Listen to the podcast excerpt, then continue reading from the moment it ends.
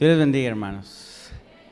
Eh, les invito a que oremos juntos nuevamente. Señor, te damos muchas gracias en esta mañana porque tú has sido muy bueno, Señor, y nuevas son tus misericordias cada mañana. Y te pedimos, Cristo, que sigas ministrando nuestros corazones, nos sigas hablando, Señor, a cada uno en lo individual, a todos como congregación.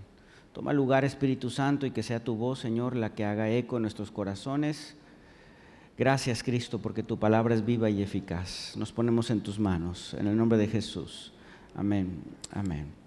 Tome su lugar hermano, muy buenos días. Y le quiero invitar a, leer un, un, verso antes de leer Éxodo 33. Y es un verso conocido, está en Romanos 12, 2. Y después de esto leeremos Éxodo 33 que es el capítulo en el que vamos. Eh, ya mero acabamos porque Éxodo tiene 40 capítulos.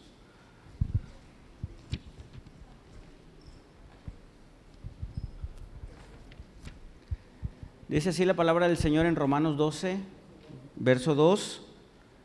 No te conformes a este siglo, sino transformaos por medio de la renovación de nuestro entendimiento, nuestra mente, nuestro pensamiento, para que comprobemos cuál sea la buena voluntad de Dios, agradable y perfecta. Y habla acerca de una transformación del pensamiento.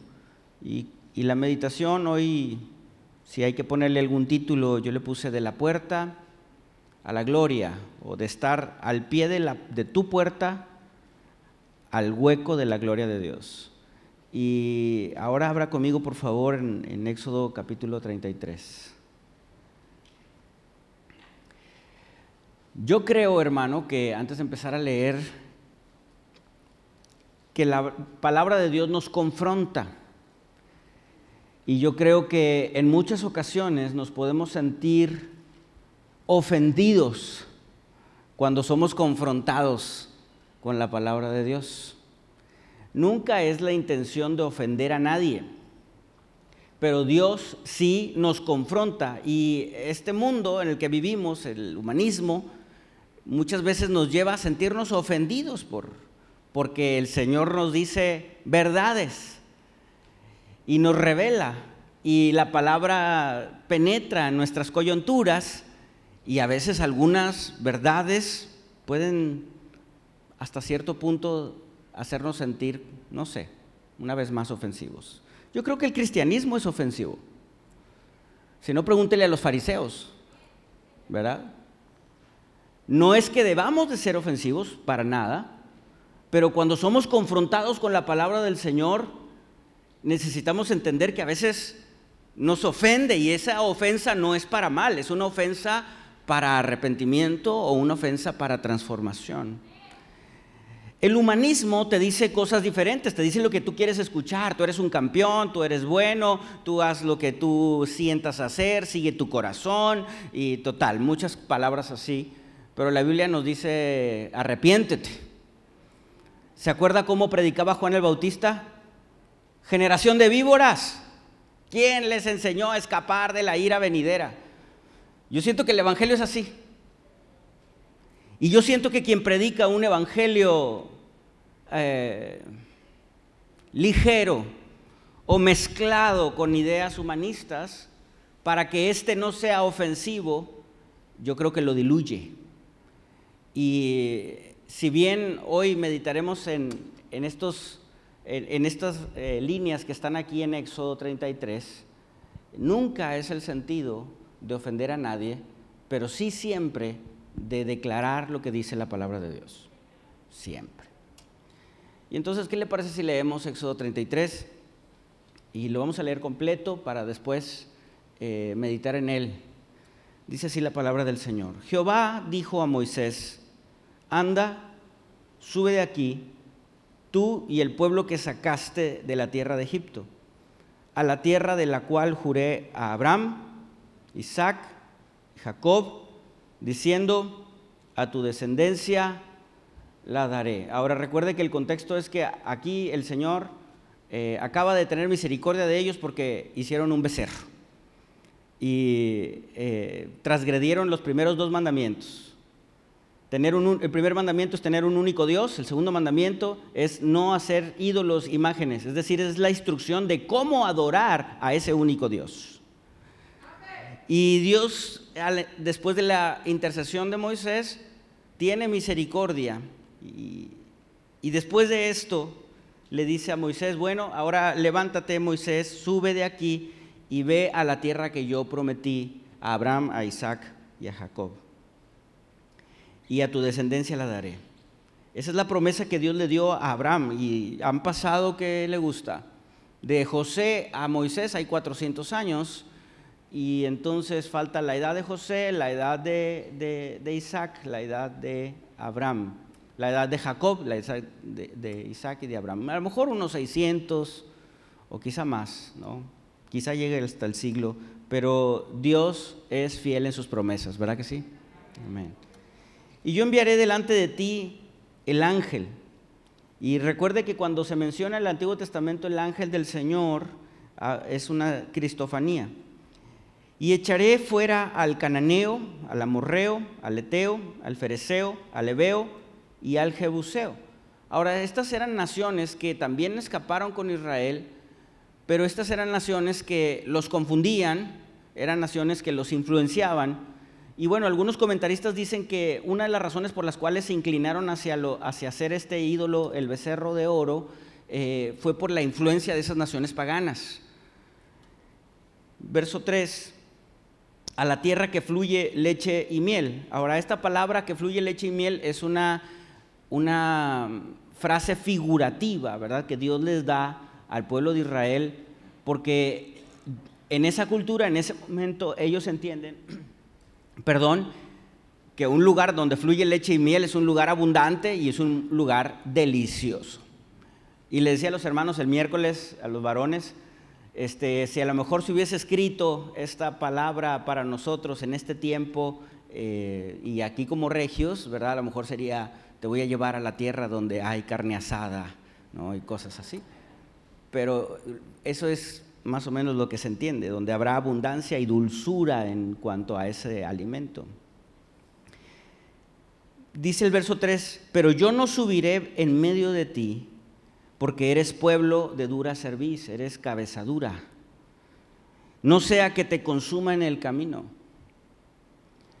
Y oyendo el pueblo esta mala noticia, vistieron luto y ninguno se puso sus atavíos.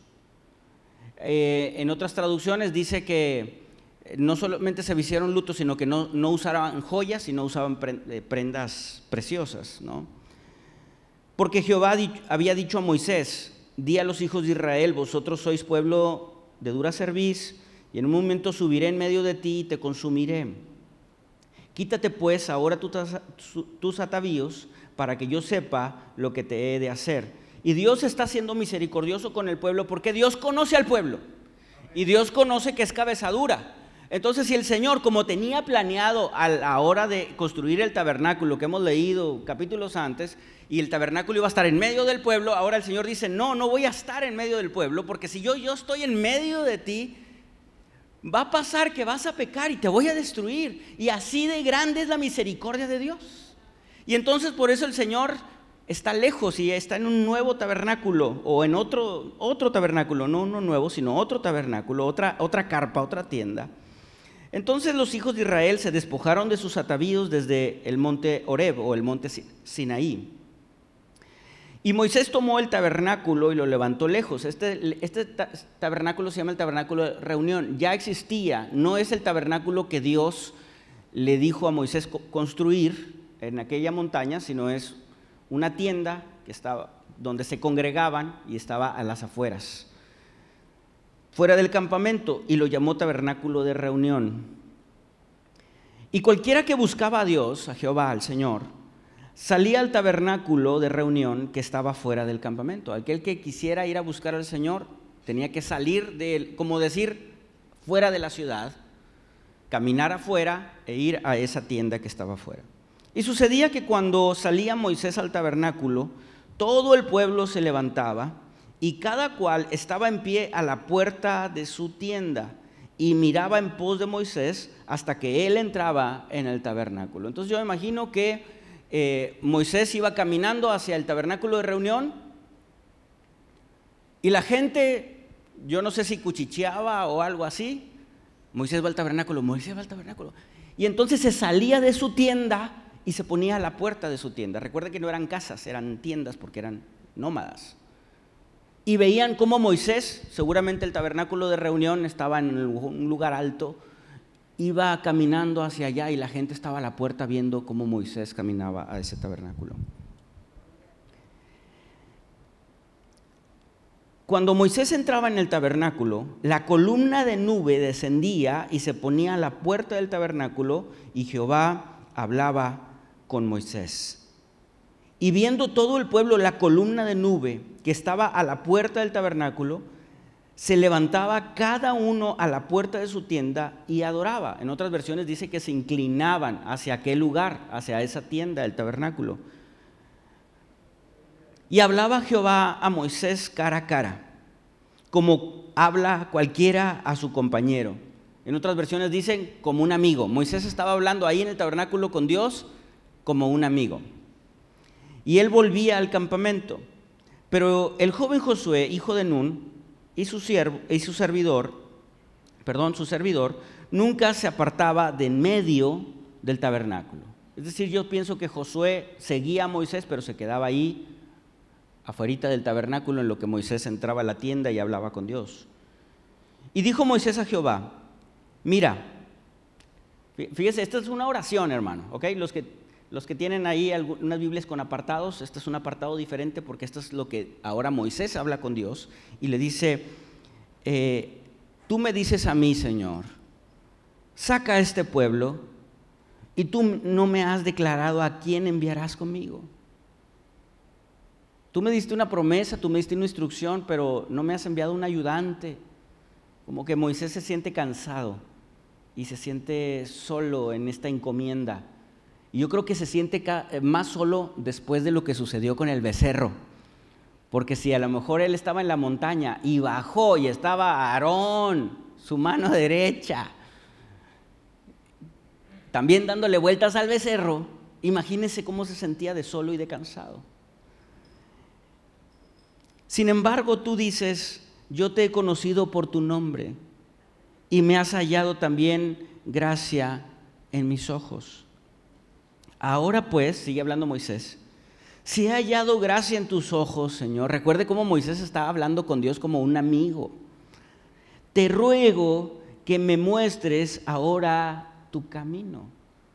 Si, Dios, si Moisés está hablando con, con Dios como un amigo, ¿cómo le habla usted a un amigo? A menos que sea colombiano, usted le dice de usted. Pero si usted es mexicano, y más regiomontano, usted le dice, ¿qué onda? Pero también en nuestro país hay diferentes eh, modos, ¿no? Eh, Lino me contaba que, nos contaba Lino y Brenda que fueron a una boda en, en, Sinaloa, creo, y se hicieron, se estaban haciendo promesas los novios y se hablaban de usted. Yo le prometo a usted amarlo mucho. Y, bueno, es parte de la cultura. En Chihuahua también, sí. Pero bueno, regresemos al 13. Perdóneme si agarro monte. te ruego ahora que me muestres tu camino para que te conozca y halle gracia en tus ojos. Y mira que esta gente es pueblo tuyo, Señor. Esta es tu obra. Y él dijo, y el Señor está hablando también como un amigo y habla con misericordia, con amor, y le dice, mi presencia irá contigo. Y Moisés, te daré descanso. No estás solo, Moisés, te daré descanso. Y Moisés respondió, si tu presencia no ha de ir conmigo, no nos saques de aquí, Señor. Y sigue hablando Moisés y dice, ¿en qué se conocerá aquí que he hallado gracia en tus ojos? Qué bonita oración, ¿verdad, hermano? Y si y, yo, yo y tu pueblo, sino que tú andes con nosotros y que yo y tu pueblo seamos apartados de todos los pueblos que están sobre la faz de la tierra. Y Jehová dijo a Moisés, también haré esto que has dicho, por cuanto has hallado gracia en mis ojos y te he conocido por tu nombre. Y no solo que Dios se sepa el nombre de Moisés, sino que lo, ese quiere decir que lo conoce completamente. Ya ve, hoy eh, la gente por lo general tiende a decirle eh, apodos a las personas. Y muchos apodos están relacionados a la manera de ser de la persona y a la cuestión física de las personas. Y, y, yo lo que entiendo aquí es que Dios no es que te conozca por nombre, sino te conozco completamente, físicamente y en tus comportamientos y en tu corazón. Te conozco absolutamente. Y él entonces dijo, dijo, dijo Moisés, fíjese nada más eh, la osadía, el atrevimiento para que Moisés orara de esta manera. Te ruego que me muestres tu gloria. Y él le respondió, yo haré pasar todo mi bien delante de tu rostro y proclamaré el nombre de Jehová delante de ti. Otras versiones aquí dice el tetragramatón, que es YHWH que es una palabra impronunciable, son consonantes. Y tendré misericordia del que tendré misericordia, y seré clemente con el que seré clemente. Dijo más, el Señor sigue hablando a Moisés y le dice, no podrás ver mi rostro. Cuando versos antes leímos que Moisés hablaba con Dios cara a cara, es un sentido figurativo de que hablaba como con un amigo, con esa confianza. Pero nadie puede ver el rostro de Dios. Y aquí está el porqué. Porque no me verá hombre y vivirá. Si tú ves el rostro de Dios, mueres, pereces, morimos. Y dijo aún Jehová, sigue hablando y dice, he aquí un lugar junto a ti, y tú estarás sobre la peña. Y cuando pase mi gloria, yo te pondré en una hendidura en la peña, te voy a esconder porque va a pasar mi gloria y te puede aniquilar, pero te voy a esconder en esta roca. ¿Quién es la roca, hermano? Cristo es la roca. Aquí también hay una cristofanía. Y te cubriré con mi mano hasta que haya pasado. Después apartaré mi mano y verás mis espaldas, mas no verás mi rostro Ahora, cuando se refiere a que verás mis espaldas, no es que verás la espalda de Dios, sino que verás la estela de la obra de la gloria de Dios. ese resultado de que pase la gloria de Dios por allí. En este capítulo 33, que por supuesto lo más destacado y lo más precioso, al menos que yo podría decirle ahorita, es esa osadía de esa oración de Moisés con el Señor, diciendo, Señor, muéstrame tu gloria. Yo quisiera decirle que hay tres tipos de personas aquí. Está el pueblo, está Josué y está Moisés. Están los que están afuera, están los dos que están adentro, pero está uno que está en la presencia de Dios y que habla con Dios, con un amigo que es Moisés. Y leíamos al principio Romanos 12.2 porque eh, Pablo dice que tenemos que tener una renovación de nuestro entendimiento. Y, yo siento que tanto el pueblo como los que están en el, en tabernáculo de reunión, escuchando la voz de Dios, en este caso Josué a las afueras, Moisés adentro, piensan diferente. Y le digo algo, hermano, el mundo piensa diferente. Completamente piensa diferente. Y le voy a dar algunos ejemplos. Si tú le preguntas a las personas, ¿quién es la máxima autoridad? o mejor dicho, ¿cuál es el bien mayor que hay que buscar? Las personas, el bien mayor que buscan es su propia autonomía, hacer las cosas por su propia parecer, a su propia conveniencia. El mundo así es. El bien mayor es que tú hagas lo que tú quieres. Y eso es lo que busca el mundo. Que tú hagas lo que tú quieres y así piensan. El mundo no quiere una autoridad sobre ellos. El mundo al contrario, no quiere, que, no quiere que Dios sea su autoridad, no quiere que la Biblia sea su autoridad. El, el, mundo, el individuo quiere que él mismo sea su autoridad y colectivamente que la sociedad sea su autoridad o el gobierno sea su autoridad, pero no que una Biblia, ¿verdad? O, o, la palabra de Dios los gobierne, ni siquiera Dios los gobierne. Eso es lo que busca la gente allá afuera y eso es como piensan las personas allá afuera. Pero nosotros como hijos de Dios no pensamos así. Y le digo algo, Moisés no piensa así. Moisés piensa que la máxima autoridad y el máximo bien, el bien mayor del ser humano es ser conducido por Dios. Y los que hemos venido a los caminos del Señor entendemos esto, que el máximo bien que podemos obtener es ser conducidos por Dios y vivir bajo su autoridad. Esa es la verdad. Pero note que pensamos diferente y aquí hay personas, los que están a la puerta de sus tabernáculos viendo a Moisés subir, que piensan diferente. Por eso es que construyeron un becerro, porque ellos tienen la autonomía incluso sobre Dios. Ellos generan a sus propios dioses. Y entonces le mandan a sus propios dioses, porque le decía el domingo pasado, ¿qué instrucción, qué exhortación te puede dar un ídolo? Ninguna. El Salmo dice que pues tienen boca pero no hablan y oídos pero no oyen. Ninguna, pero y así es el hombre y así piensa. Crea sus propios dioses porque no quiere estar bajo autoridad, quiere su propia autonomía, su propia dependencia. Y usted y yo sabemos que esa, solo ese pensamiento de primero buscar mi propia autonomía e independencia y hacer lo que yo quiera cuando yo quiera, eso es el principio del pecado. Eso es pecado. Eso es pecado. Hay una constelación de, definiciones acerca del pecado. Hay muchos ejemplos bíblicos acerca del pecado. Entendemos que pecado es transgredir la ley de Dios, es apartarse de Dios. Al final del día eso es, el pecado es apartarse de Dios. Desde el principio, y vayamos allá a aquel jardín del Edén, estaban Adán y Eva ¿Cómo comenzó el pecado? Primero pensaron en su autonomía, su independencia, no estar bajo la autoridad de Dios, sino ellos ser como Dios, ser independientes. Y ahí empezó el pecado. Ese es el principio del pecado. Estar, no estar bajo la autoridad de Dios. Y le digo algo, hermano.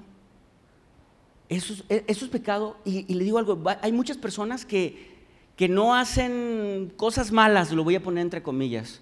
Oye, yo no mato, yo no hurto, no robo, no engaño, soy buena persona y aún así te vas a ir al infierno.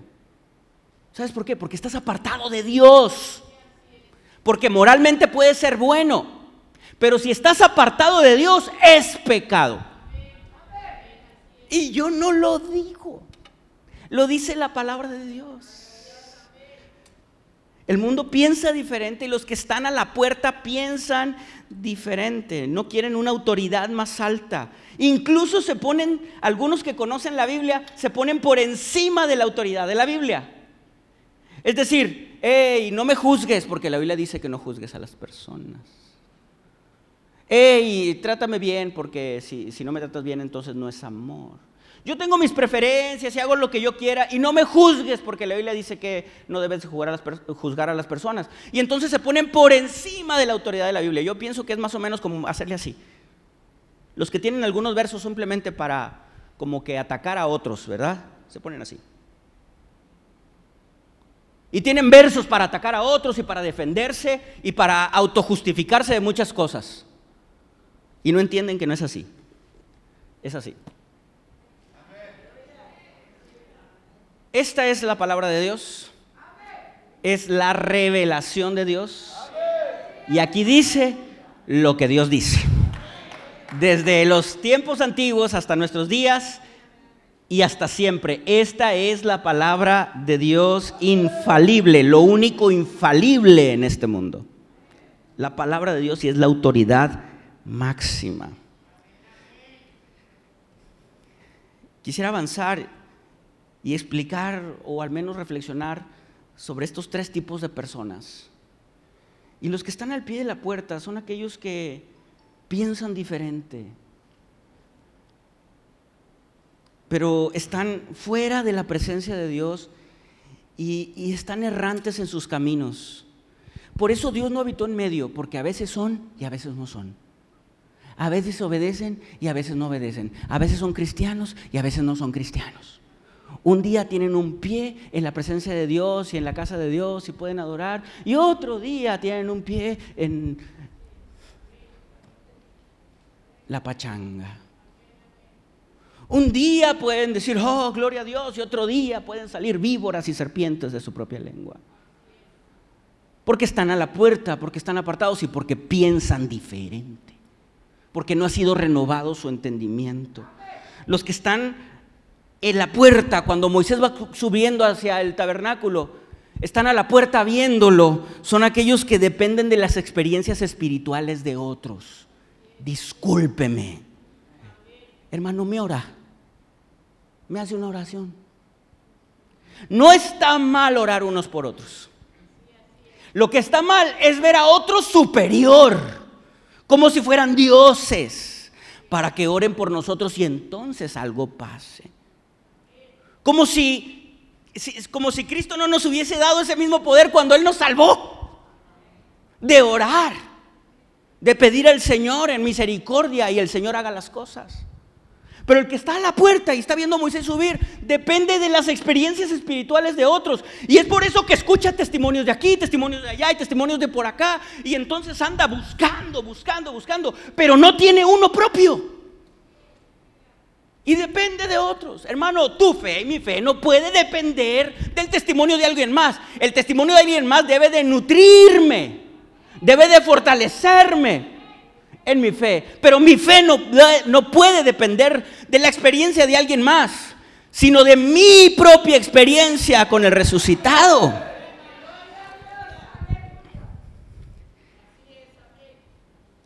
Los que están a la puerta se lamentan de las malas decisiones.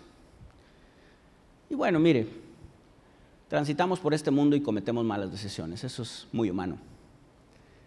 Pero aquí están los que están a la puerta vestidos de luto, ¿Y quién nunca ha dicho, ¿para qué fui? ¿Para qué dije? ¿Por qué lo dije? ¿Por qué andaba por allá? Y entonces estamos viviendo en el remordimiento espiritual, porque reconocemos que hemos pecado y nos sentamos en la orillita, todos tristes, ya, soy un pecador, ya para qué oro, peco tanto, le fallo tanto a Dios que ya para qué voy a la iglesia, ya para qué camino hacia allá, hacia el altar, mejor aquí me quedo en la puerta del tabernáculo. A ver qué Dios le dice a Moisés, porque soy tan pecador. Y se ven en un lamento y en un remordimiento espiritual, porque saben que pueden ser adoradores, pueden ser seguidores, pueden ser obedientes, pero no lo son. Y le digo algo, no lo son deliberadamente. Son aquellos que, tengo que hablar en plural, son aquellos que, que nos dejamos ser vencidos de lo malo. Y después llegamos con el remordimiento. Son aquellos que de repente tienen destellos de sabiduría. Destellos de sabiduría como los siguientes, hermano. Una persona ya grande que le dice a los jóvenes, muchacho, Aprovecha tu juventud. Busca de Dios ahora que eres joven. Claro, porque tú cuando eras joven la desperdiciaste. Y hay un destello de sabiduría, eso es correcto. Pero habla desde el remordimiento. Y entonces está ese destello de sabiduría. Como si de repente alguien de, ahí en el pueblo de Israel dijeran, unos jóvenes por ahí, vamos a hacer un becerro, vamos a hacer así. Muchacho, no hagas un becerro. Son destellos de sabiduría, pero con ese remordimiento. No vayas aquí, no vayas allá. Mi hijo, no te cases con esta. Mi, hijo, mi hija, fíjate bien. Mi hijo, no andes a altas horas de la noche en la calle. Mi hijo busca de Dios. Claro, ya pasó el tiempo. Tú no lo hiciste.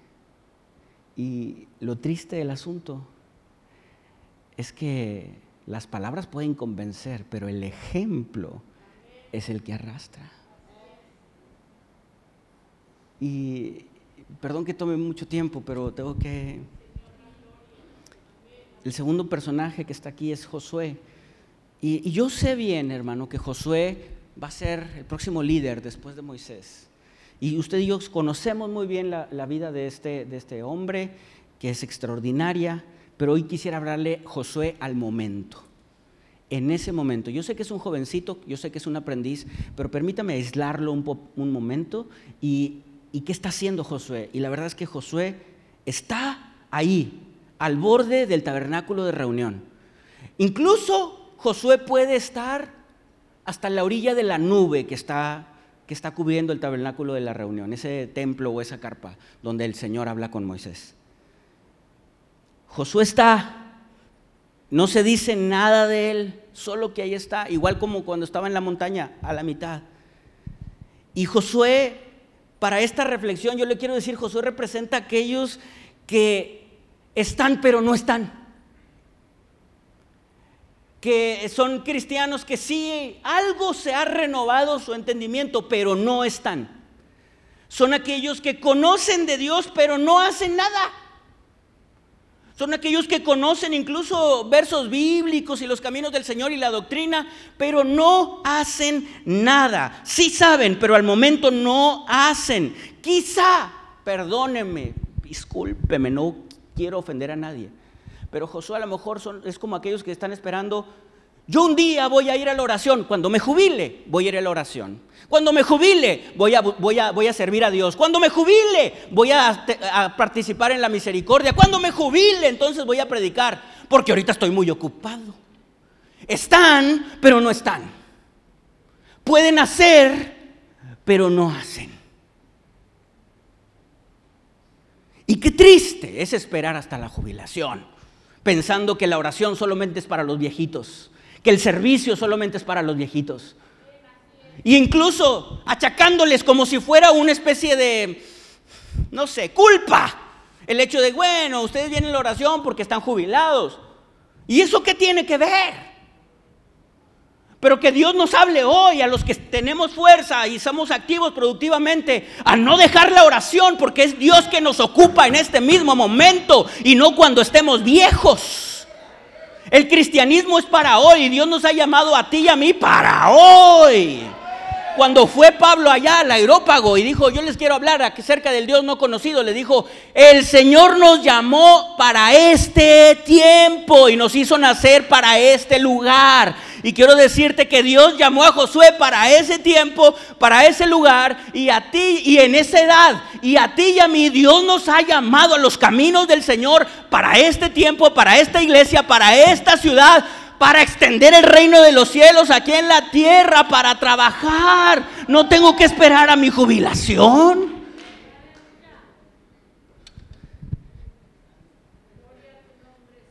Es que quizá a lo mejor no hemos madurado en la fe.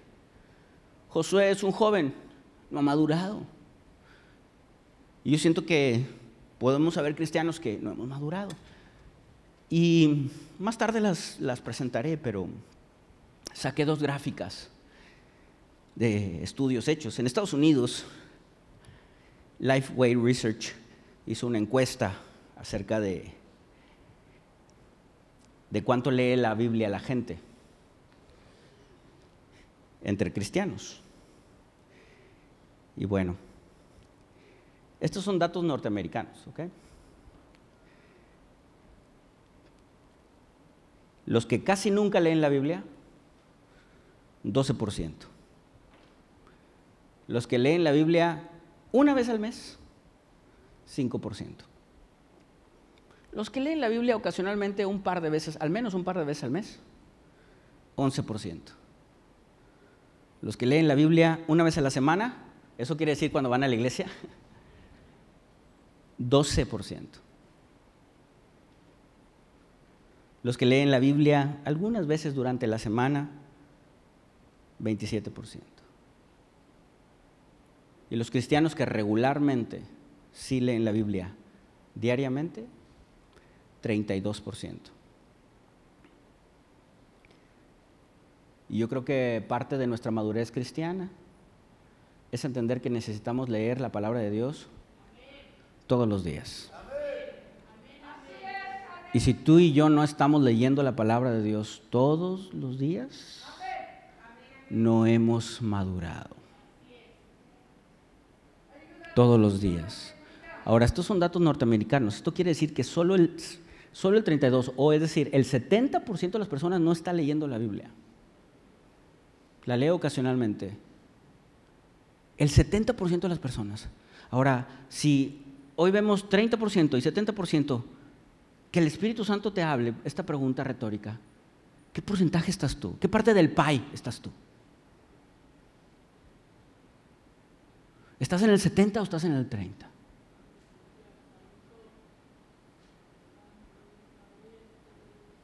Le digo, el Evangelio a veces es ofensivo, pero para bien.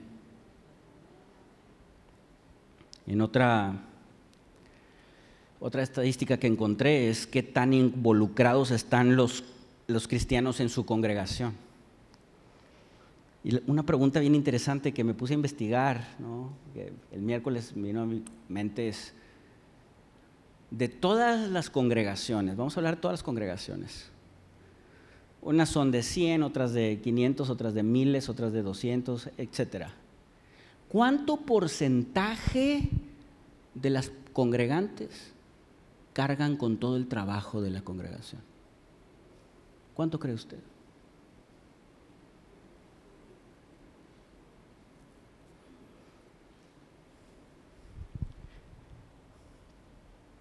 Bueno, encontré estadísticas, algunas son vergonzosas, ¿ok? Porque viene de varias creencias. Los testigos de Jehová, el 67%. Los adventistas, el 56%. Asambleas de Dios, 50%. Son datos norteamericanos. Los nazarenos 47%. Pero en general, los cristianos un 30%. Quiere decir de que en una congregación de 100, solo 30 personas hacen el trabajo de la iglesia. En Estados Unidos. ¿Cómo la ve acá?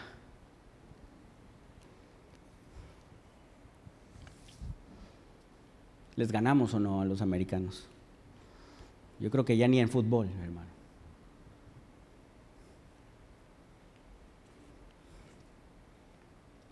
Pero eso representan a los que no han madurado, a los Josué, los que están pero no están. Son cristianos pero no leen la Biblia. Son cristianos pero no sirven. Están pasivos. No se dicen nada, no han madurado. Pero gloria a Dios por los que hablan con el Señor. Por Moisés, por los amigos de Dios, por los que incluso se atreven a hacer esas oraciones usadas. Moisés representa a aquellos que viven en una comunión. Y esos que viven en una comunión, Dios les muestra su gloria. Y los guarda en la hendidura de una roca, en el hueco de su mano son aquellos que dicen, Dios habló conmigo, hoy hablé con el Señor. Son aquellos que conocen la escritura porque es Moisés el que le está diciendo, Señor. ¿Qué le está diciendo Moisés a, Dios? Tú, tú, le prometiste a Abraham, a Isaac y a Jacob. Tú le prometiste. ¿Qué está diciendo, hermano? No hay Torah todavía, todavía no la escribe. Está diciéndole de la escritura, las promesas de Dios. Qué bendiciones que Dios es fiel, hermano. Son aquellos que escudriñan la escritura, son aquellos que buscan más, y buscan más, y buscan más, y buscan más. Son aquellos que aman la obra de Dios. ¿Por qué cree usted que Moisés se levantaba para subir a ese tabernáculo que estaba lejos de la ciudad? ¿Usted no cree que Moisés podría estar dormido?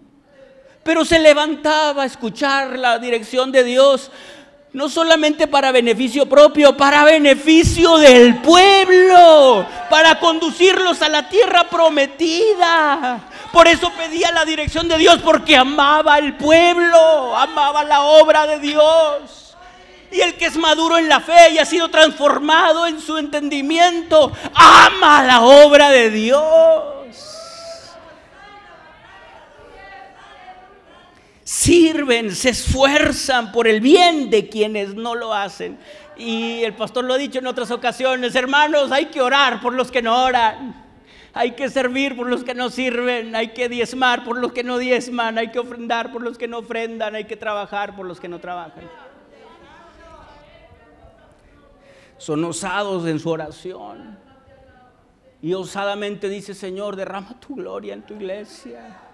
Derrama tu gloria, queremos ver tu gloria. Moisés era perfecto, no era perfecto, hermano. Más adelante lo veremos. Pero no se necesita ser perfecto para ser amigo de Dios. Porque por Jesucristo, hermanos, somos redimidos y somos perdonados y entonces tenemos entrada al Padre. No somos perfectos, pero y Moisés no era perfecto, pero tenía el corazón correcto. Dice números 12, un corazón como el hombre más manso de la tierra.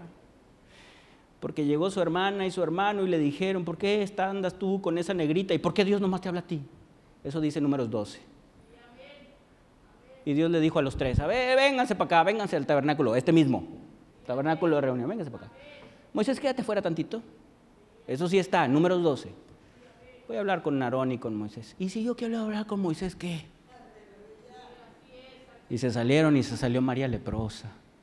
Y luego va de entrada otra vez Moisés entra, Señor, mi hermanita, sí me critica a mi esposa, pero pues perdónala, Señor. Bueno, pues que se vaya siete días afuera. Bueno, ok, Señor, siete días, pero perdónale la vida. Y Dios la sanó.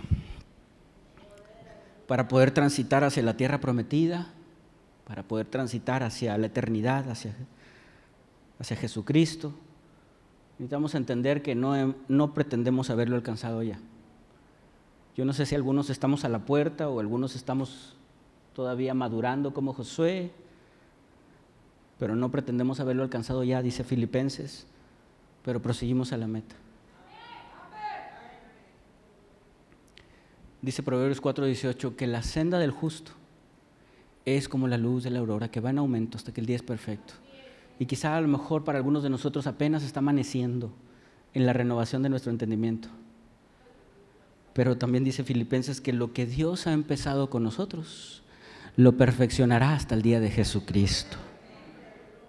Y que cada día podemos ver la gloria de Dios a través de Jesucristo.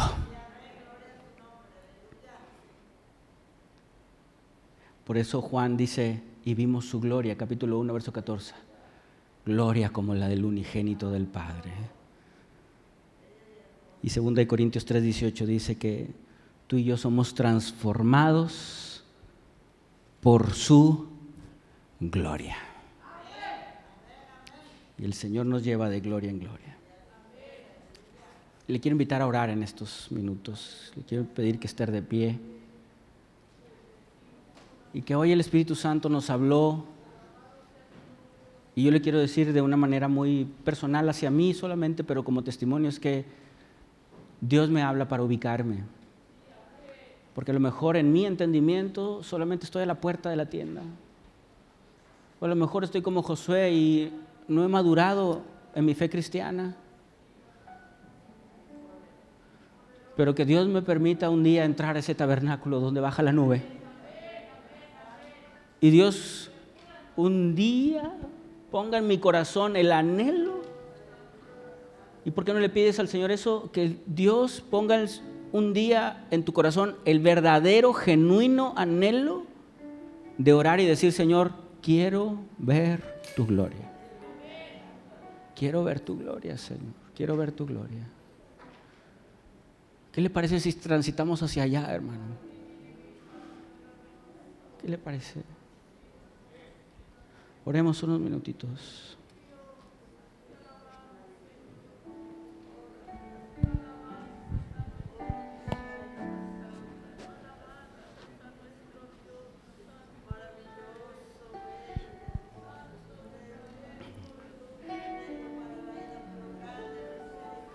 Dice este canto.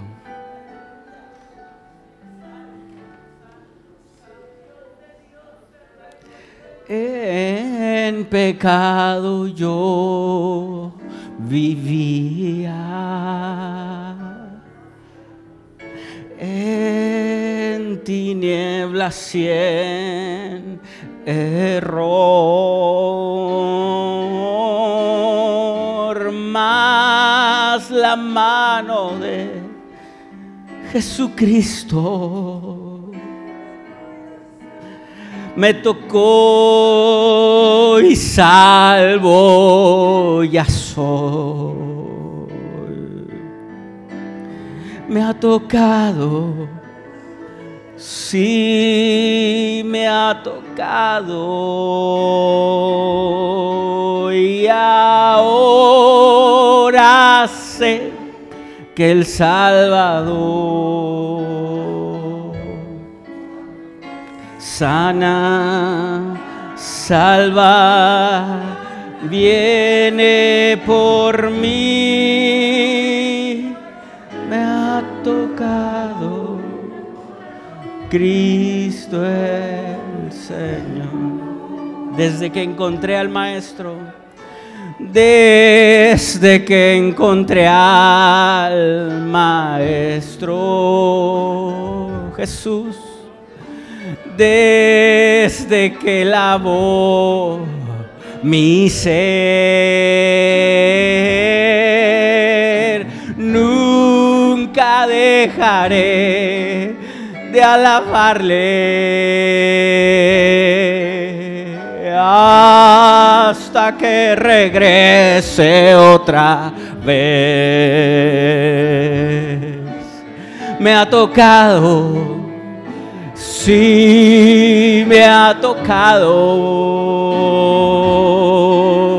y ahora sé que el Salvador sana, salva, viene por mí. Me ha tocado Cristo el Señor me ha tocado. Cristo el Señor.